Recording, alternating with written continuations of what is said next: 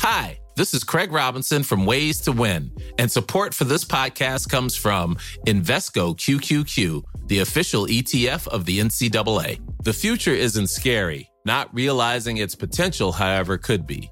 Just like on the recruiting trail, I've seen potential come in many forms as a coach. Learn more at Invesco.com slash QQQ. Let's rethink possibility. Invesco Distributors, Inc.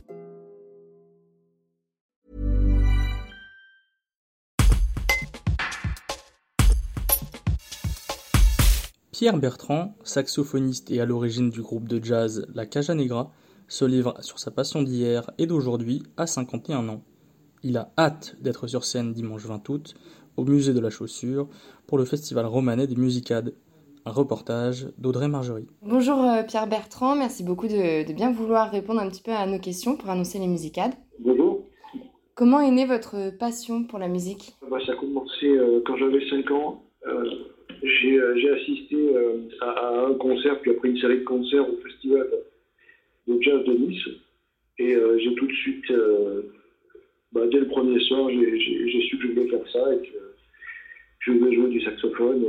Et, bon, à la base, j'étais attiré par le jazz. Et puis par la suite, j'ai euh, fait le conservatoire en, classique avec du saxophone et suis rapidement arrivé au jazz euh, quand j'avais 12-13 ans. Le saxophone, c'était une évidence pour vous Vous n'avez même pas pensé à, vous n'avez pas pensé à, jouer d'un autre instrument C'était vraiment clair pour vous que c'était ah celui-là? Oui, c'était ça, oui. Mes parents m'ont mis à la batterie euh, parce qu'il n'y avait pas de cours de saxophone euh, là où j'étais. Et ça a duré, euh, ça a duré trois semaines. Hein, je, voulais faire du sax. Qu'est-ce que vous trouvez dans la musique? Qu'est-ce que ça vous procure? En y réfléchissant après, le, après coup, parce que j'ai 51 ans, donc euh, ça fait un petit moment maintenant, j'ai envie de dire que au tout début, c'est un déclic, c'est l'émotion que procure la musique qui, déclenche. Donc c'est un, une sorte d'étincelle. Et puis, après, bon, bah, après, c'est la, musique, euh, c'est difficile, donc il faut la, il faut la travailler. Donc il y, a toujours des parties de, satisfaction, puis des parties de, de, difficultés, tout ça. Mais à un moment donné, on a toujours des, régulièrement des, des, grands moments de satisfaction, aussi des, émotions qui reviennent, cette émotion qu'on avait, qui nous avait touché la première fois et qu'on essaie de temps en temps de reproduire. Et pour nous-mêmes, des fois, ça passe aussi euh, dans le public. Et donc, c'est pour ces moments-là qu'on on a envie de continuer et que c'est ça qui nous maintient, qui nous maintient euh, en vie, enfin en vie, ouais, faire de la musique. Donc, euh, moi, ce qui me procure à la musique, c'est l'essentiel de ma vie, hein, puisque j'ai jamais, j'ai jamais comment dire, eu de revenus autre que par de la musique. Même quand, même quand j'avais des petits boulots, petits boulots, c'était de jouer dans des bars. Quand j'avais 15, 16 ans, 17 ans, j'ai voilà, toujours, euh, toujours vécu de la musique par la musique, avec la musique, euh, toute la journée, tout le temps. Donc ça fait partie de, l'environnement. Hmm. Et, comment vous en êtes arrivé du coup à, à, être dans ce groupe, euh, la, la Caja Negra? Comment comment c'est né ce groupe-là? Si vous voulez, pendant, ouais, pendant 14 ans, j'avais euh, j'avais créé un, un, grand orchestre avec Nicolas Faumer qui s'appelait Paris Jazz Big Band. Mm. Et euh, à un moment donné, j'ai eu envie, euh, et puis j'avais aussi rencontré en même temps dans les années 2002 ou 2003, j'avais rencontré une, danseuse de flamenco et je m'étais mis au flamenco et j'avais écrit un spectacle et j'avais commencé à vraiment bien m'entendre avec le, milieu flamenco ça m'a passionné, donc je me suis bien travaillé ça, avec de la musique. Et puis à un moment donné, j'ai dit, tiens, en 2009, je vais monter un groupe, je vais enregistrer un disque avec euh, une partie de la rythmique du Paris Jazz Big Band, donc ça faisait quatre musiciens, plus des musiciens de flamenco, donc 4 et 4. Et le premier album, c'est donc appelé La Caja. Et c'était un peu une réunion comme ça de. Comme vous avez deux familles qui, pour un mariage qui se, qui se rassemble, ça, c'est pas, pas dit qu'ils vont continuer à se voir après. Hein. Mais là, euh, ça a super marché et on a commencé à tourner, euh, à, jouer pas mal. Et puis il y a un son qui est sorti du groupe. Et puis comme le, programme s'appelait, Caranegra, tout le monde disait on va jouer avec Caranegra. En fait c'est devenu le nom du groupe euh, même les, les, organisateurs de spectacles disaient Caranegra, tout ça. Maintenant, on l'a appelé La Caranegra. Et c'est le nom de ce groupe qui, qui mélange des musiciens de jazz et des musiciens de flamenco. Après, ça, peut aller plus loin. On a des, musiciens, on a des musiciens qui avaient des, particularités plus euh, musique indienne, orientale. Mais bon, on est là. La Cara Negra, ça veut dire la boîte noire, euh, comme dans un avion. Vous savez, la boîte noire qui enregistre. Donc c'est un, un, groupe un peu sur le, qui voyage. Qui voyage et qui, qui s'enrichit des voyages. Hmm. Et, et, là, vous allez, vous allez jouer donc au, musée de la chaussure à Romans. Euh, comment justement on adapte ce voyage pour, euh, pour parler de la chaussure?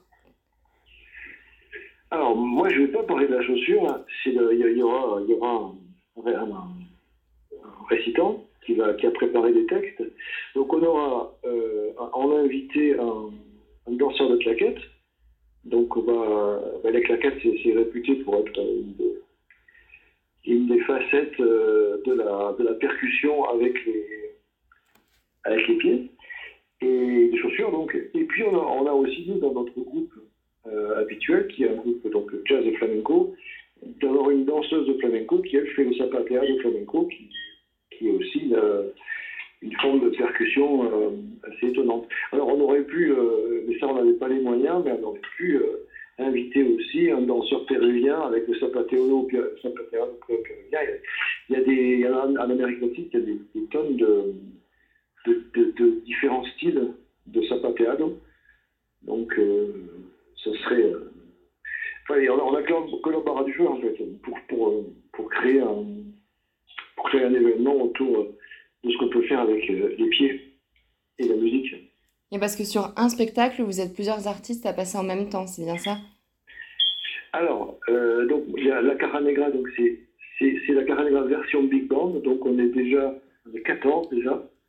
Donc sur les 14, il y a, euh, il y a 8, euh, cuivres, il y a une, une, rythmique avec des, musiciens incroyables. On a euh, Louis Winsberg à la guitare, il y a André Secarelli qui est une, une, sommité internationale de la batterie.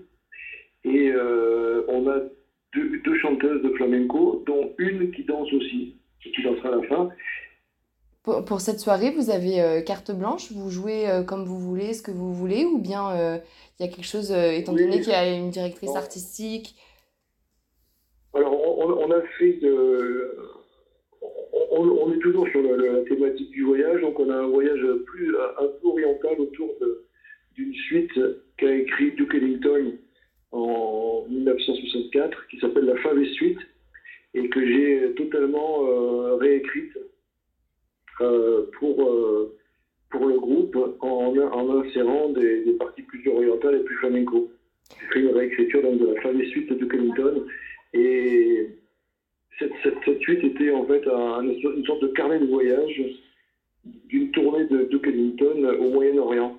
Donc chaque morceau évoque une, une ville du Moyen-Orient. Donc euh, le, le, le, rapport avec la chaussure en elle-même, c'est pas vous qui le, qui le faites. Non, non, il y a, y, a ben, y a, le rapport avec la chaussure, c'est la danse, forcément. Et puis le voyage, puisque bon, euh, les chaussures, ça sert, à, ça sert à voyager aussi. oui. Qu'est-ce que ça vous fait de, de jouer au, dans le cadre de, du musée de la chaussure, là-bas? Euh, bah, Écoutez, ça, je, moi, je ne suis, pas un, un, comment dire, un grand spécialiste des chaussures, donc euh, je vais découvrir justement. Je vais découvrir parce que ça fait des années qu'on passe devant ce, qu'on passe devant Romans-sur-Isère sans trop sans, s'arrêter en se disant tiens un jour il faudra vraiment qu'on s'arrête voir ce, musée et voir cette ville, bah là ça va être l'occasion justement. Et vous connaissez pas du tout le lieu? Non, Romans-sur-Isère en fait on, a beaucoup joué par le passé vers euh, dans la trente provençale. Euh, ça va ça va faire avec plaisir qu'on va découvrir. Quand commencent les répétitions? Vous venez en, vous, vous allez découvrir le lieu quand? On a répété déjà à Paris euh, en juillet, et donc on va venir le, 19. Euh, on va répéter la balle 19 et jouer le bain. Comment, comment ça s'est passé pour, euh, pour justement que vous, vous, soyez intégré à ce spectacle? C'est-à-dire que vous avez été démarché, et, quand ça?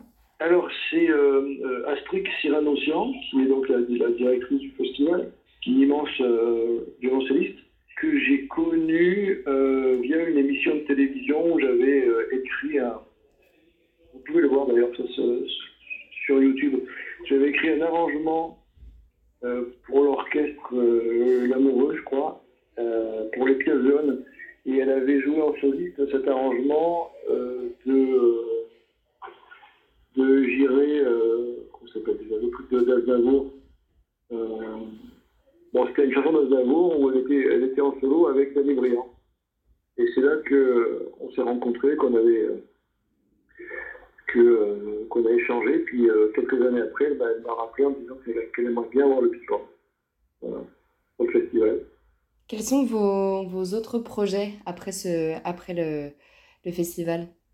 J'ai deux disques qui sortent. J'ai un premier disque euh, qui sort le 22 septembre, qui est un album complètement symphonique classique, euh, qui s'appelle Harmonia et qui sort chez, euh, chez Continuo Classics et qui a été enregistré avec l'Orchestre Philharmonique de Nice cette année. Donc voilà, ça, c'est le, 22 octobre, le 22, pardon, le 22 septembre. Et j'ai un autre album qui sort le 10 novembre. Là, cette fois-ci, c'est un quartet avec André Secarelli, euh, qui sort chez Crystal Records. Et, donc, c'est un album en quartet avec euh, l'orchestre à cordes du Philharmonique de Nice également. Et ça, c'est un album qui est jazz, du coup. Et vous allez pouvoir en jouer quelques morceaux pour, euh, pour les faire découvrir ou, ou, vous les gardez pour, euh, pour plus tard? Eh ben, euh, Je crois qu'il y en a un qui est. je crois bien qu'il y en a un qui. va en présenter un, je crois. En tout cas, le, 19, c'est sûr qu'on va en présenter quelques-uns en, en, petite formation. Parce qu'on joue aussi le 19 en petite formation. Peut-être comment vous vous sentez aujourd'hui? Est-ce qu'il est qu'il peut toujours y avoir de l'appréhension avant de monter sur scène encore aujourd'hui Ou bien ou bien il n'y a plus que seulement euh, que le plaisir? là, je pense qu'il y aura, euh, il y aura que du plaisir, hein, parce que l'orchestre, si vous voulez, l'orchestre existe. Euh, le, Big Band en lui-même, c'est des, des, musiciens qui jouent ensemble depuis bientôt 20, même, même 25 pour d'autres, pour certains. Donc, en plus, voilà, on, on, se connaît très bien, on est des, tous des super amis. Euh, euh, c'est plutôt le plaisir de se retrouver et, de communiquer ça avec le public. Donc, euh, non, moi, j'ai pas d'appréhension, j'ai juste hâte. Eh bien, en tout cas, merci beaucoup. Merci beaucoup à vous. Au revoir, merci. Brought to you by Lexus. Some things do more than their stated functions, because exceptional things inspire you to do exceptional things. To this select list, we add the all new Lexus GX. With its exceptional capability, you'll see possibilities you never knew existed, sending you far outside your comfort zone. But as much as the GX challenges you, it also spoils you. Its intuitive technology and luxurious features mean that wherever you go, you'll never go without. Live up to it. The all new Lexus GX.